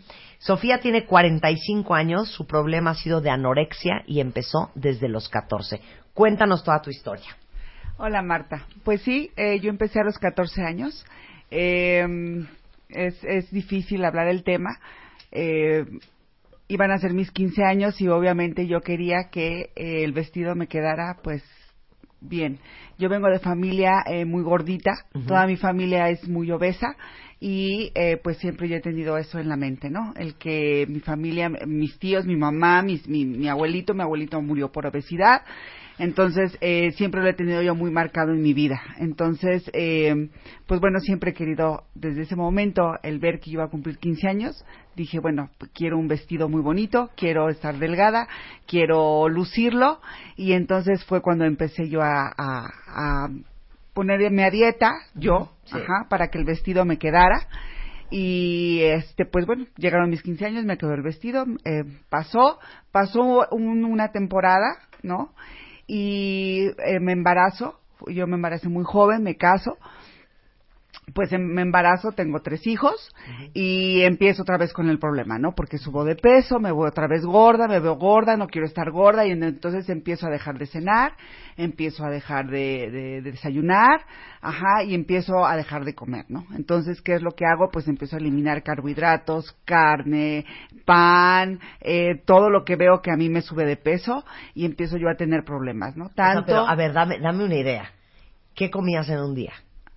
Pues bueno, En tu punto así más fuerte. Bueno, es que fue poco a poco. Cuando yo tengo, me- cuando tengo mis hijos, me caso y todo, Sí. ajá, y veo que estoy gorda, entonces digo, ya no quiero cenar y ya no ceno, ¿no? Dejo de cenar. Ese fue el primer paso. Ajá. Ya después de que dejo de cenar, digo, bueno, este, como que ahí voy o no voy, me veía yo y eh, tú ves, tú te ves en donde tú te quieres ver, en Sí, un claro. espejo que tú quieras verte, Sí, ajá. claro. Entonces dejo de desayunar y entonces Nada más empiezo, comías. ajá, y empiezo nada más a empezar a comer verduras, ¿no? Pura verdura y así cosas muy ligeras, ajá, para eh, bajar de peso porque pues bueno, mi miedo es y quiero bajarlo, ¿no? No no quiero, no quiero ver carne en el plato, no quiero ver nada que me engorde, ajá. Y después empiezo con puros licuados. Pero eh, todo esto a mí me trae eh, eh, problemas eh, matrimoniales y eh, pues bueno, no no es no entro a un tratamiento en ese momento Sí. y, y pues me divorcio. Entonces, Y eh, problemas matrimoniales, ¿por qué? Porque tu marido se dio cuenta Es correcto. que no comías nada. Es correcto, empezamos a tener problemas, empezamos a tener discusiones, entonces él no acepta, yo no acepto y pues bueno, eh, nos divorciamos y este y pues bueno, ahí empieza todo el el asunto, ¿no? Entonces mi mamá se da cuenta de todo mi problema, se da cuenta, pues mis hijos entonces también se empiezan a dar cuenta que yo empiezo a bajar mucho de peso. Ajá, y que empiezo a estar mal, se me empieza a caer un poco el cabello. Eh, ¿Cuánto pesabas? llegué a pesar 40 kilos, ¿Y mides? 1,60. Si eras un palo. Sí, muy, muy delgada. Muy delgada, eh, Y comías licuados. licuados, puros licuados. Yo no quería ver nada en la mesa, nada que me engordara, nada, donas, carne, carbohidratos. O sea, todo eso es para mí. ¿Y de qué era el licuado? Digo, nada más por curiosidad. Pues licuados, ya sabes, eh, eh, de apio, Ujú. según, ¿no? Dicen sí, que. sí, cosas verdes Ajá, es correcto. Ajá. Que lo que te meten las ideas que dicen que, pues bueno, con eso, este, pues estás alimentada y, y, y no estás alimentada, obviamente, Claro, ¿no? claro. Este, y pues bueno, eh, ¿Qué problemas físicos empezaste a tener? pues se me empezó a caer un poco el cabello, eh, perdí la menstruación y me em- sale como un vellito en lo que es en, la- en la parte del, del cuerpo. El mismo lanugo del cual habla Karina. Es correcto. ¿Por qué sale el lanugo? El lanugo es de bebé. Bueno, el anugo sale por una protección del cuerpo al no haber suficiente grasa, protege, eh, sobre todo sale mucho en la espalda y en el pecho, inclusive en la barbilla. Las pacientes con anorexia son las que tienen más tendencia, como pierden mucha grasa, el cuerpo desarrolla este vello que es muy fino para proteger los órganos que, que ahora ya no tienen la protección. Qué interesante. Ok, Sí, lanugo, ¿qué y más? este y bueno pues eh, una ocasión yo eh, ya mis hijos ya me veían mal mi mamá también ya me veía mal ya, ya no ya veía que no era normal lo que estaba pasando aparte ejercicio bueno o sea el ejercicio no lo podía yo dejar por nada del mundo Y aparte hacías ejercicio. Sí, sí, yo, yo Dios era. de mi vida. Sí, eh, es parte, es parte de, de, de la enfermedad. Y, y, bueno, iba al gimnasio y yo quería ser, yo quería estar delgada. Yo, mi, mi meta era estar delgada. Pero dime una cosa, te- lo impresionante es que imagínense ustedes, medía unos 60, pesaba 40 kilos y te veías en el espejo y no te veías flaca. No. Me veía gorda. ¿Cuál fue tu punto de quiebre? Pues yo estaba, una ocasión, eh, fue algo muy triste, yo estaba cocinando, con mis hijos, mi mamá, y, y pues yo creo que ya, ya no, ya estaba yo muy mal y me desmayé. Me pegué en la cabeza, me, mi mamá inmediatamente, lo que me comentan en ese momento, eh, me llevaron al hospital y este y pues bueno ahí el doctor no no como tal de un diagnóstico lo único que dijo bueno sí es importante eh, checar a, a ver a, a Sofía porque eh, tiene un eh, está muy baja de peso pesa 40 kilos eh, este tiene anemia y pues bueno hay que ver hay algo hay hay, hay algo importante no entonces eh, salí del hospital y mi mamá empe- empezó a buscar ayuda. Entonces eh, de ahí pues bueno eh, encontró a, a caminar segura y este y fue cuando entré. Yo ahí un tratamiento y y hoy creo que eh, eh, estoy en una gran recuperación este y contenta de platicarlo para que todos lo escuchen y, y sepan y vean los papás que pues bueno tenemos que estar todos los papás tienen que estar al pendiente de sus hijos y principalmente pues también como lo estaba diciendo el doctor en las en las chicas en las mujeres que es muy pronunciado el querernos ver delgadas eh, y este que lo tengan muy presente y que las tengan muy muy llenas de amor y revisarlas Y no vigiladas. Y ¿Cuánto vigiladas. pesas ahorita? y ahorita estoy pesando 58 kilos ¿Y cómo te ves en el espejo? Todavía. La verdad. O sea, yo te veo perfecta. Perfecta. sí he tenido he tenido una gran recuperación estoy tranquila Sí. y, y pero sí O sea, te ves en el espejo y dices, así, flaca no estoy. sí todavía hay ciertos miedos todavía el, el ver un plato con algo que me engorde pues eh, está ahí y me da miedo todavía verlo es difícil pero se puede A ver, la anorexia y la bulimia son lo opuesto, pero son lo mismo. No, es, es- es, eh, tienen cierta continuidad, pero tiene características diferentes. Es decir, el tema de la restricción da una fuerza muy particular y está asociado a perfiles psicológicos muy exigentes, ¿sí? Y los perfiles psicológicos, cuando están asociados a la bulimia, hay una parte impulsiva que de repente les gana y les evita poder mantener ese control. Yo lo que le quisiera preguntar a Sofía es, regresando, eh, eh, entendiendo hoy tu historia, ¿tú en dónde crees y qué tipo de ayuda, a qué edad hubiera sido el cambio, la diferencia? no En bueno tus yo 15 años. sí En los 15 yo creo años. Que, que si en ese momento, eh, la, la- em- pues en ese momento mi madre, no sé, la persona adulta Sí. que estaba conmigo se hubiera dado cuenta, pues yo creo que es el momento, idea- el momento ideal de, de, de haberme podido ayudar y no llegar a, a- a algo más fuerte, ¿no? Bueno, entonces yo sí creo que aquí es- está una de las claves. Es decir, sí le toca al adulto dos cosas, ¿sí? Él es el responsable de lo que se pone en la mesa, ¿sí? Estoy de acuerdo. Es al chiquito al que le toca decir cuánto y cómo, Sí, los niños no comen lo que no hay en su casa. sí. Y segundo, le toca al papá y a la mamá, porque sí hay que meter al papá, ¿sí? Estar cerca y ver cuando se para el carrito. Es decir, uno siente cuando un hijo empieza a detenerse en algo, ¿no? Cuando ya no va a, a jugar lo que jugaba, cuando ya no, no sé qué. Es decir, cuando se detiene el carrito, pero esto sucede en el momento de la crisis de los 40 y los 50 de los papás, que el papá ya quiere coche rojo, que la mamá ya quiere más clases de tenis.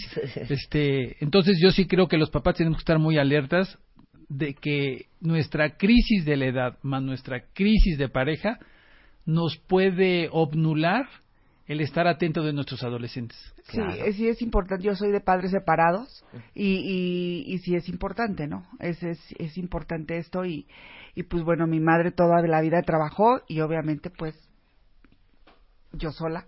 Claro.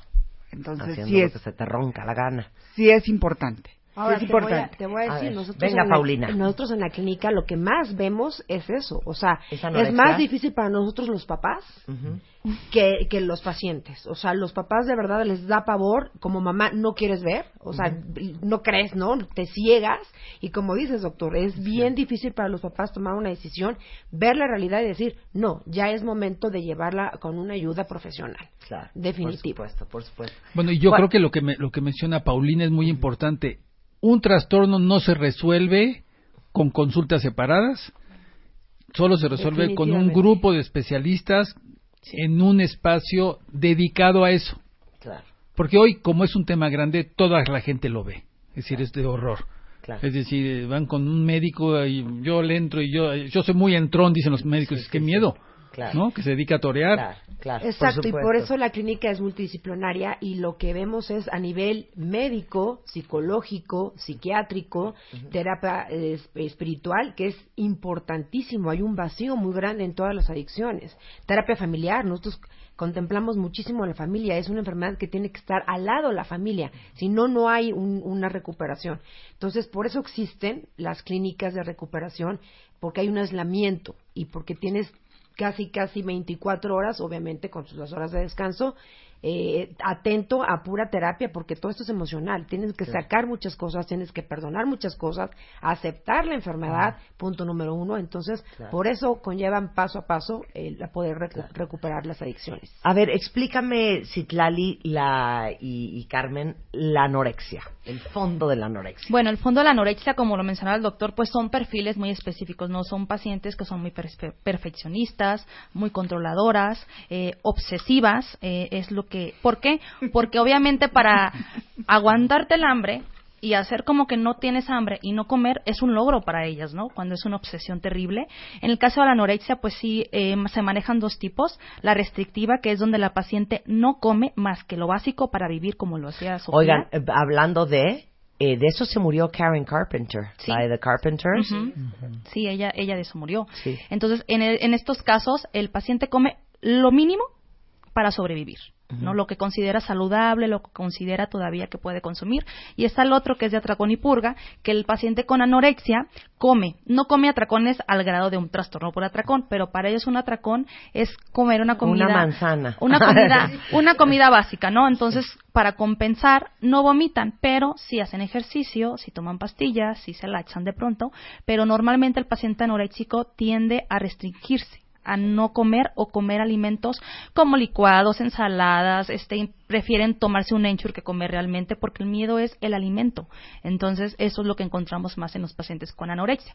La anorexia igual se mide por gravedad, pero en este caso la gravedad, gravedad de la anorexia se mide a través del IMC que es el IMC, es lo que eso es un cálculo de lo que mides y lo que pesas, y ahí también se manejan IMCs. O el índice de masa corporal. Así es, en donde el normal lo encontramos de 19-20, hay pacientes, en el caso de Sofía alcanzó el 15, hay yo he tenido el paciente más grave que he tenido ha sido con un IMC de 9, ha habido pacientes con 10, 11 o 12, y realmente la recuperación para anorexia es muy difícil porque los daños eh, son muy, muy fuertes, como anemias severas, eh, como desnutrición, pérdidas de cabello, mm, densidad ósea muy baja, debilidad el paciente con anorexia después ya no puede hacer ejercicio pierde muchas actividades, se aísla, porque ya no tiene fuerzas realmente. Entonces, el paciente con anorexia es, de los menos funcionales cuando ya está muy avanzada la anorexia, pero es muy autoexigente y no te da falta a la escuela ni al trabajo. Cuando te mueres de anorexia, ¿de qué te mueres? Cuando te mueres de anorexia, ¿de qué te mueres? Bueno, lo que pasa es que hay muchos desequilibrios en el cuerpo. Obviamente, eh, nuestros alimentos nos sirven para el corazón, para el hígado, para los riñones. Entonces, empieza a haber fallas, ¿no? Nuestro sistema colapsa en algún punto. Un riesgo muy grande es una anemia muy fuerte te puede llevar obviamente a leucemias, obviamente te puede llevar eh, problemas con, con, los laxantes, a problemas renales. el paciente también tiende a tener bajo latido cardíaco por la falta de nutrientes y también puede haber algún paro cardíaco. ¿Cómo puede notar un papá, eh, Carmen, Sofía, que su hija o su hijo tiene anorexia? Fíjate, eh, justo en, el tema de los pacientes, eh, y los pacientes que hemos tenido con el tema de anorexia, ellos empiezan, fíjate, la familia a veces no se da cuenta que su hija está delgada, ajá, porque es estarles, eh, les creen las famosas dietas, porque ahora resulta que dice, ¿cómo? ¿Cómo mi hija tiene anoréxica? Es, o es anoréxica si se ponía dieta, si era normal en mi casa estar a dieta. Entonces también a la familia le causa un shock aceptar que tiene una anorexia. Entonces, hasta que de plano llegan al hospital, hasta que de plano le llega y le dice el doctor su hija tiene una anorexia, es cuando la familia empieza a buscar porque de ahí ellos creen que no hay, ella tiene que comer, ella como le creen las mentiras y no quieren meterse en broncas la familia, Entonces eh, empieza a crecer la, la misma anorexia, la parte que no alcanzan a ver la, parte delgada de la hija. ¿Tú qué dirías, Sofía? Sí, eh, realmente el, los papás tienen que estar al pendiente, bueno, la mamá tiene que estar al pendiente de que coma lo, lo que debe de comer, ya eh, se da cuenta uno, pues bueno, digo, ahorita ya hay muchos medios en los cuales se pueden dar cuenta si, si es si la parte de la enfermedad de la anorexia. Y pues bueno, el, el ver que su hija coma como debe de comer, el, el, eso es, se, se tienen que dar cuenta, pero si de inmediato, ¿no?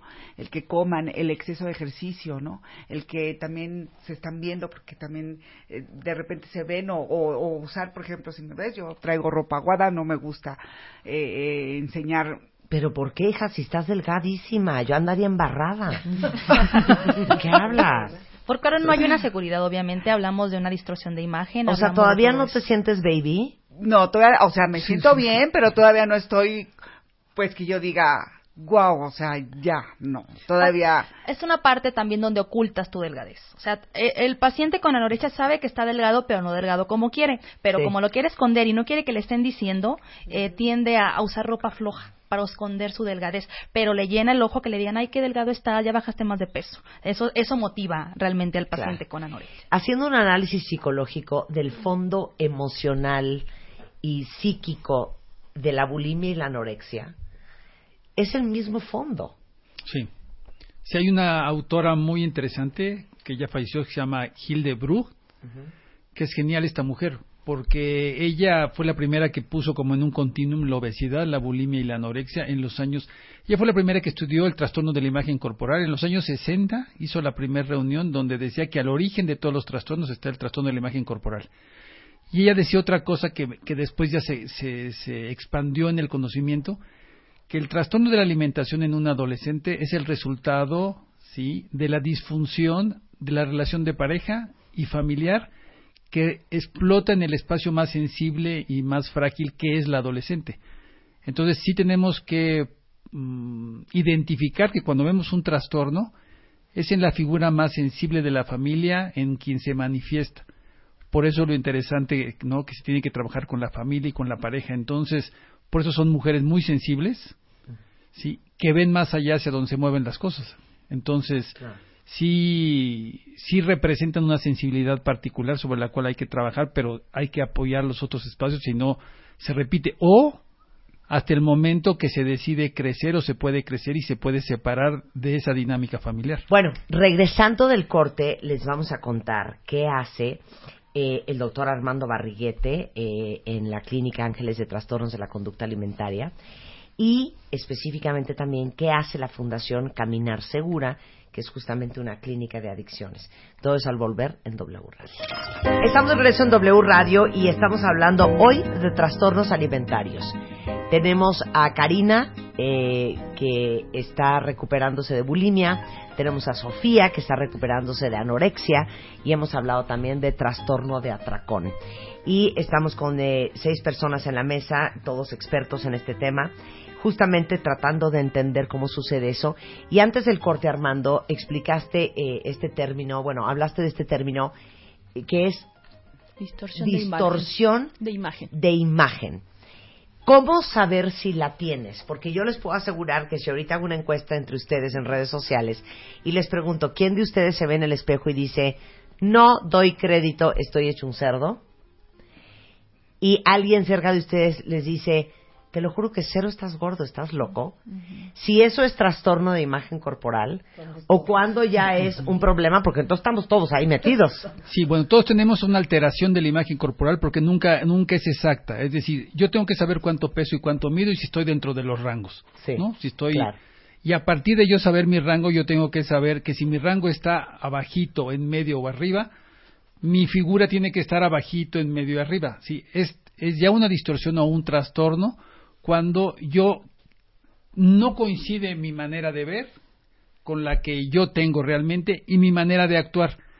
¿Sí? Es decir, yo puedo estar en el rango bajo y yo quiero seguir bajando de peso, ¿no? Como fue aquí. Es decir, bueno, Cari y Sofía son ejemplos y nosotros, pero si nosotros reflexionamos, nosotros salimos del rango de la imagen corporal cuando tenemos tensiones o cuando emocionalmente no estamos bien. Y aquí viene a reforzarse la tesis de que es lo que yo siento lo que me hace lo que me hace ver en el espejo como yo lo registro. Claro. ¿Qué dirían ustedes?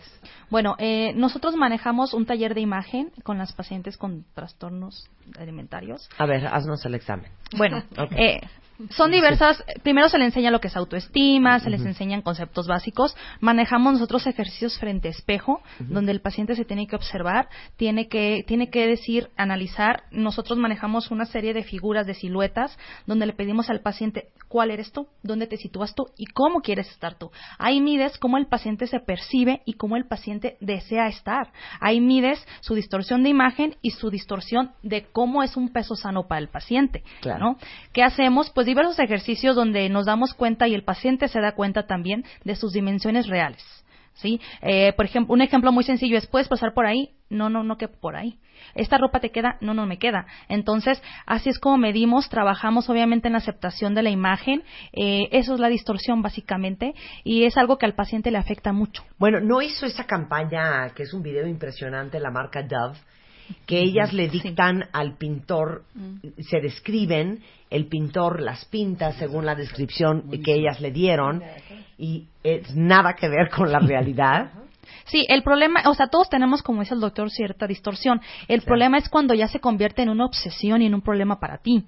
Es cuando ya tu imagen te preocupa más que cualquier otra cosa. Cuando ya piensas en estoy obeso, en estoy gorda, en estoy caderón, en estoy bien piernuda. Cuando ya esos pensamientos sobrepasan tu vida. Donde ya te impiden realizar una vida sana, tener relaciones sanas, ponerte cualquier ropa que a ti se te antoje. Ahí es donde ya hay algún problema muy fuerte con la distorsión de imagen. Oh, pues entonces me van apuntando todos. Porque yo creo que por lo que he leído de ustedes en redes sociales, hay muchos de ustedes que viven con este viacrucis y este infierno, esta, esta, esta cruz de nunca estar contentos con su Algo muy importante que yo siempre recalgo mucho en, en, la clínica es que, por ejemplo, el paciente adicto, alcohólico o drogadicto, pues mientras no te pares en un bar, mientras no compras la botella y mientras no te drogues, todo está bien. Pero ¿qué pasa con el paciente con trastorno? Tienes que comer para vivir, tienes que comer en el día. Entonces es una lucha todo el día con la comida. Claro, por supuesto. ¿Cómo trabajan en, en, eh, en tu clínica, Armando? Sí, bueno, tú mencionas algo muy importante, que el origen de esto es el malestar consigo mismo. Sí. Sí, entonces el malestar consigo mismo se puede reflejar de muchas cosas. Bueno, nuestra clínica, bueno, nosotros fundamos la primera clínica en México en el 86 en nutrición, ahí sigo siendo consultor. Y esta otra clínica, la de Ángeles, es privada, sí, tenemos 16, 17 años en esa, y a lo que nos dedicamos es específicamente en trastornos de la alimentación, sí, somos un grupo multidisciplinario. Eh, cosas interesantes. Pero ahí es de ir, no es de internarse los casos graves los hospitalizamos, sí, se estabilizan y regresan a un modelo intensivo ambulatorio. Es decir, van todo el día sí, y regresan a su casa. Sí. Y es un grupo multidisciplinario eh, con un modelo de evaluación interesante eh, para saber eh, específicamente cuáles son los atorones emocionales o físicos o nutricionales y a partir de, ahí se hace, se hace un programa específico. Claro. Ok. Eh, antes de hablar de clínica este, Caminar Segura, nada más quiero decir una cosa. Hoy somos víctimas, porque vayámonos a los 50, cuando nosotros vemos fotos de las pin-up girls, de las mujeres en trajes de baño en los 50, eh, vemos a una Marilyn Monroe, que yo no sé si sepan, pero les voy comentando que Marilyn Monroe era talla 8, no era talla 2. Las mujeres eran mucho más voluptuosas. O sea, para los estándares de la belleza de hoy, estaban hechas unas vacas, todas, con unas caderotas y, y en esa época ese era el canon de belleza. El problema es que hoy, y claro, ves los fashion shows, ves las fotos, ves una revista, ves a las actrices, ves a las modelos, y todas son un popote.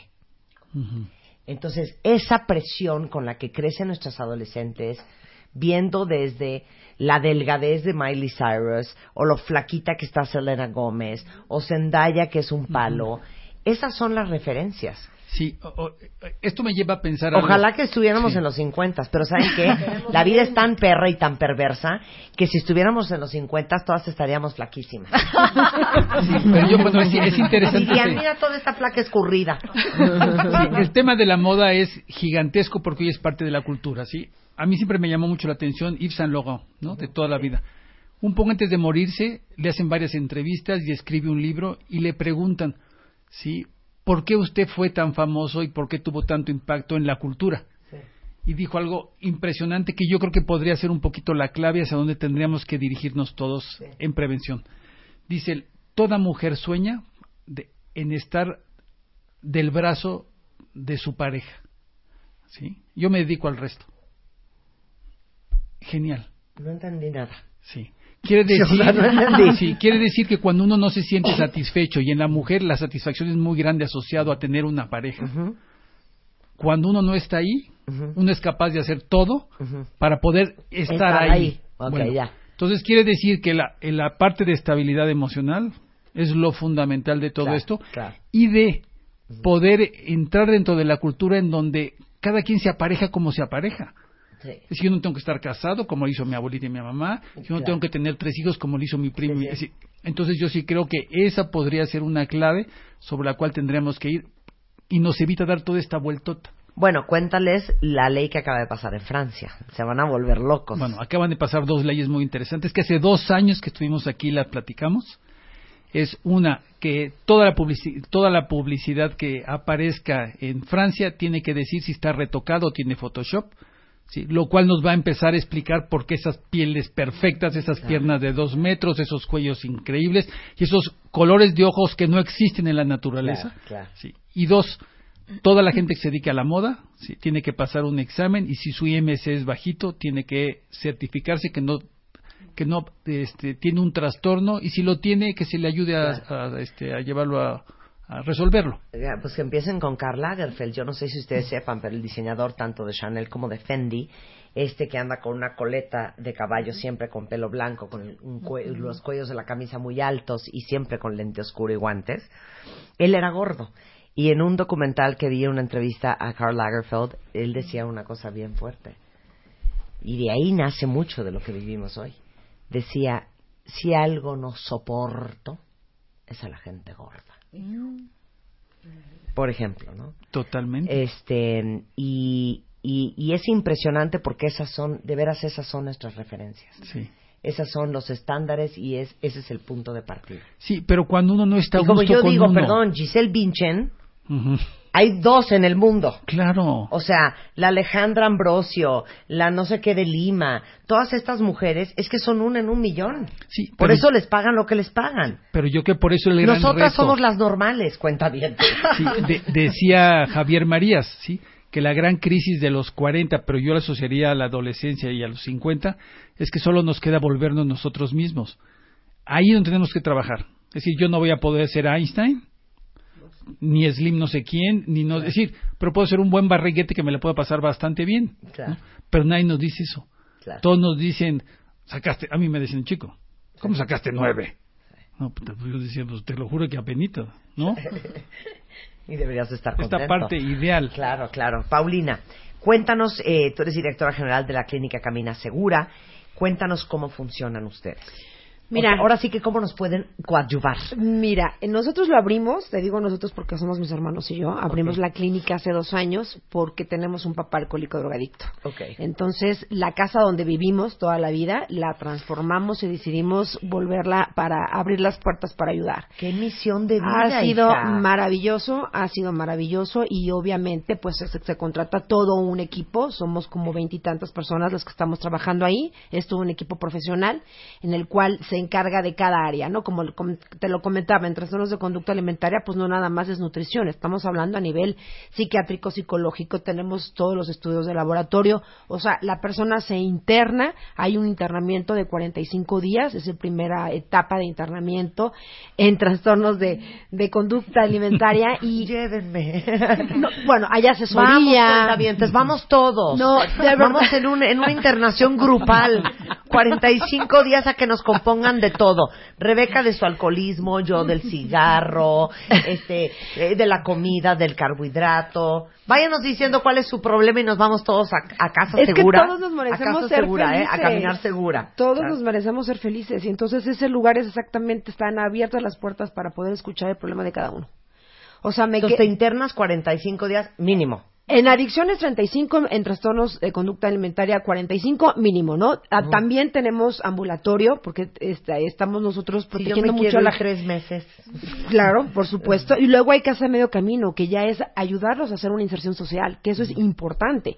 No nada más, bueno, ya estuviste con nosotros y luego, Sí. ¿no? Sino es ayudarlos a, ok, sales, trabajas, o estudias, Sí. y pero regresas con nosotros. Todo depende del, del grado de adicción que estamos hablando, ¿no? Claro. Definitivo. Pero bueno, en la clínica tenemos eh, el psicológico, psiquiátrico, nutriólogo de planta, enfermeros, eh, eh, terapia individual. Cada, ter- cada paciente tiene su terapeuta individual, terapia grupal, espiritual, como te comenté, para nosotros es bien, bien importante. Es una casa de muchísimo amor, es una casa en la cual entendemos lo que están viviendo como es, como una enfermedad, que siempre le he dicho, si ustedes tienen un hijo que está sufriendo, cuando uno está enfermo, pues vas a un hospital. ¿Y por qué cuando hay una adicción hay un tabú tan grande, no? O lo, o lo ves tan mal. No, a ver, los que nos están escuchando, por favor, mamás, hijos, pidan ayuda. Claro. Alcen la mano, vayan a platicar, a asesoría. No todos tienen eh, eh, que, que llevar la- el mismo proceso, ¿no? Nosotros nos acoplamos muchísimo al proceso de, ca- de cada uno.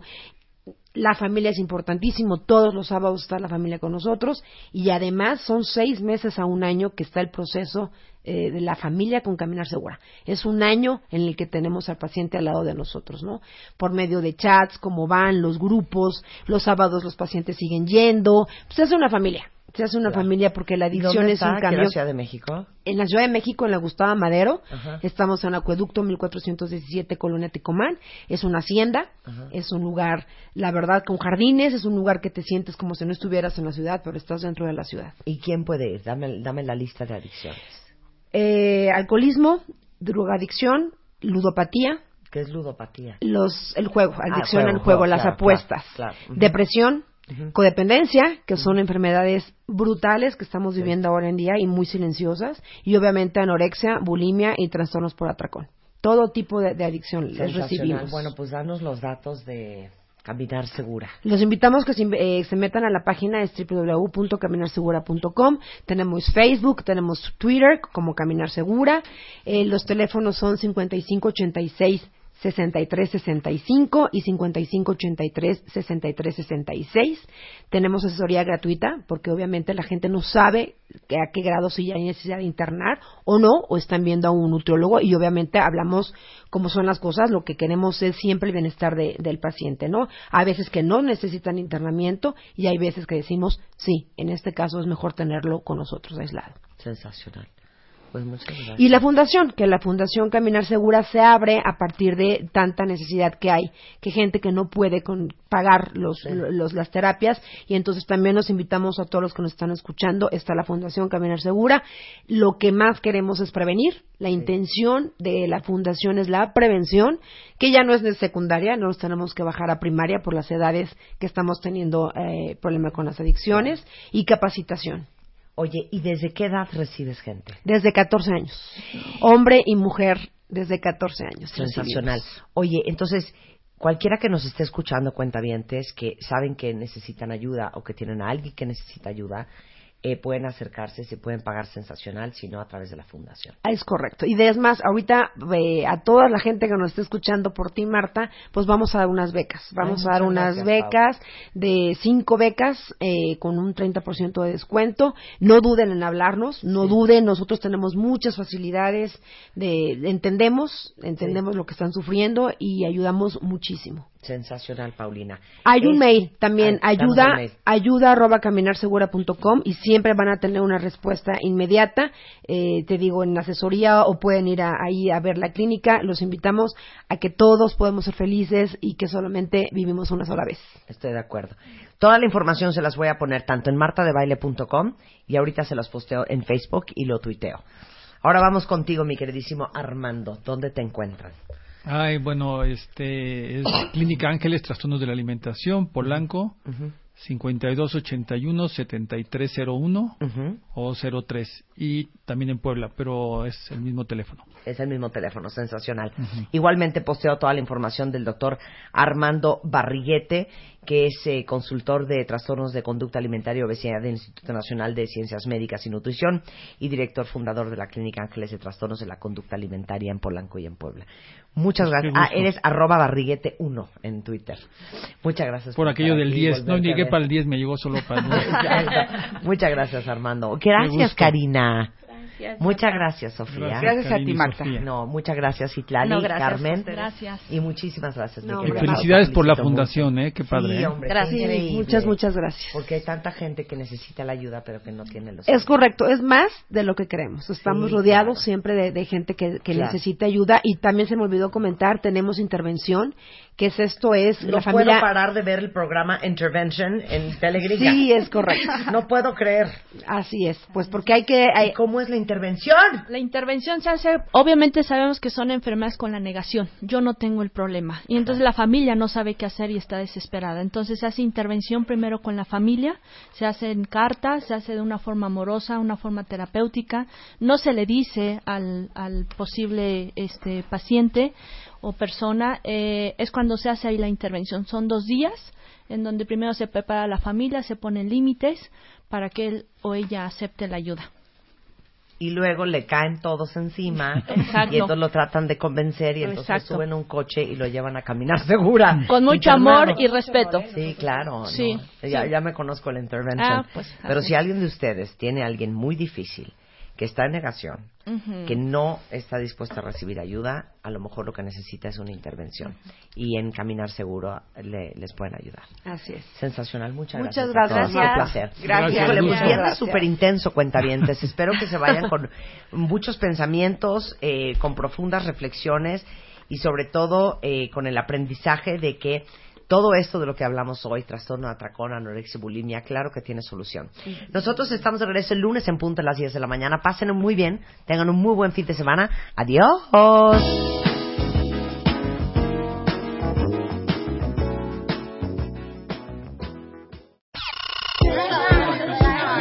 Este mes, en Revista MOA, deja de hablar sin pensar. Entiende el poder de tus palabras. Te decimos por qué lo que dices cambia lo que vives, lo que eres y lo que piensan los demás de ti. Cómo hablar para que de verdad te escuchen y qué palabras cambian tu vida.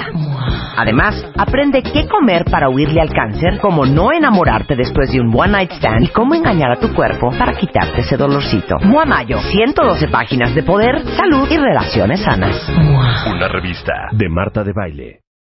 Amplify your career through training and development solutions specifically designed for federal government professionals. From courses to help you attain or retain certification, to individualized coaching services, to programs that hone your leadership skills and business acumen, Management Concepts optimizes your professional development. Online, in person, individually, or groups, it's training that's measurably better. Learn more at managementconcepts.com. That's managementconcepts.com.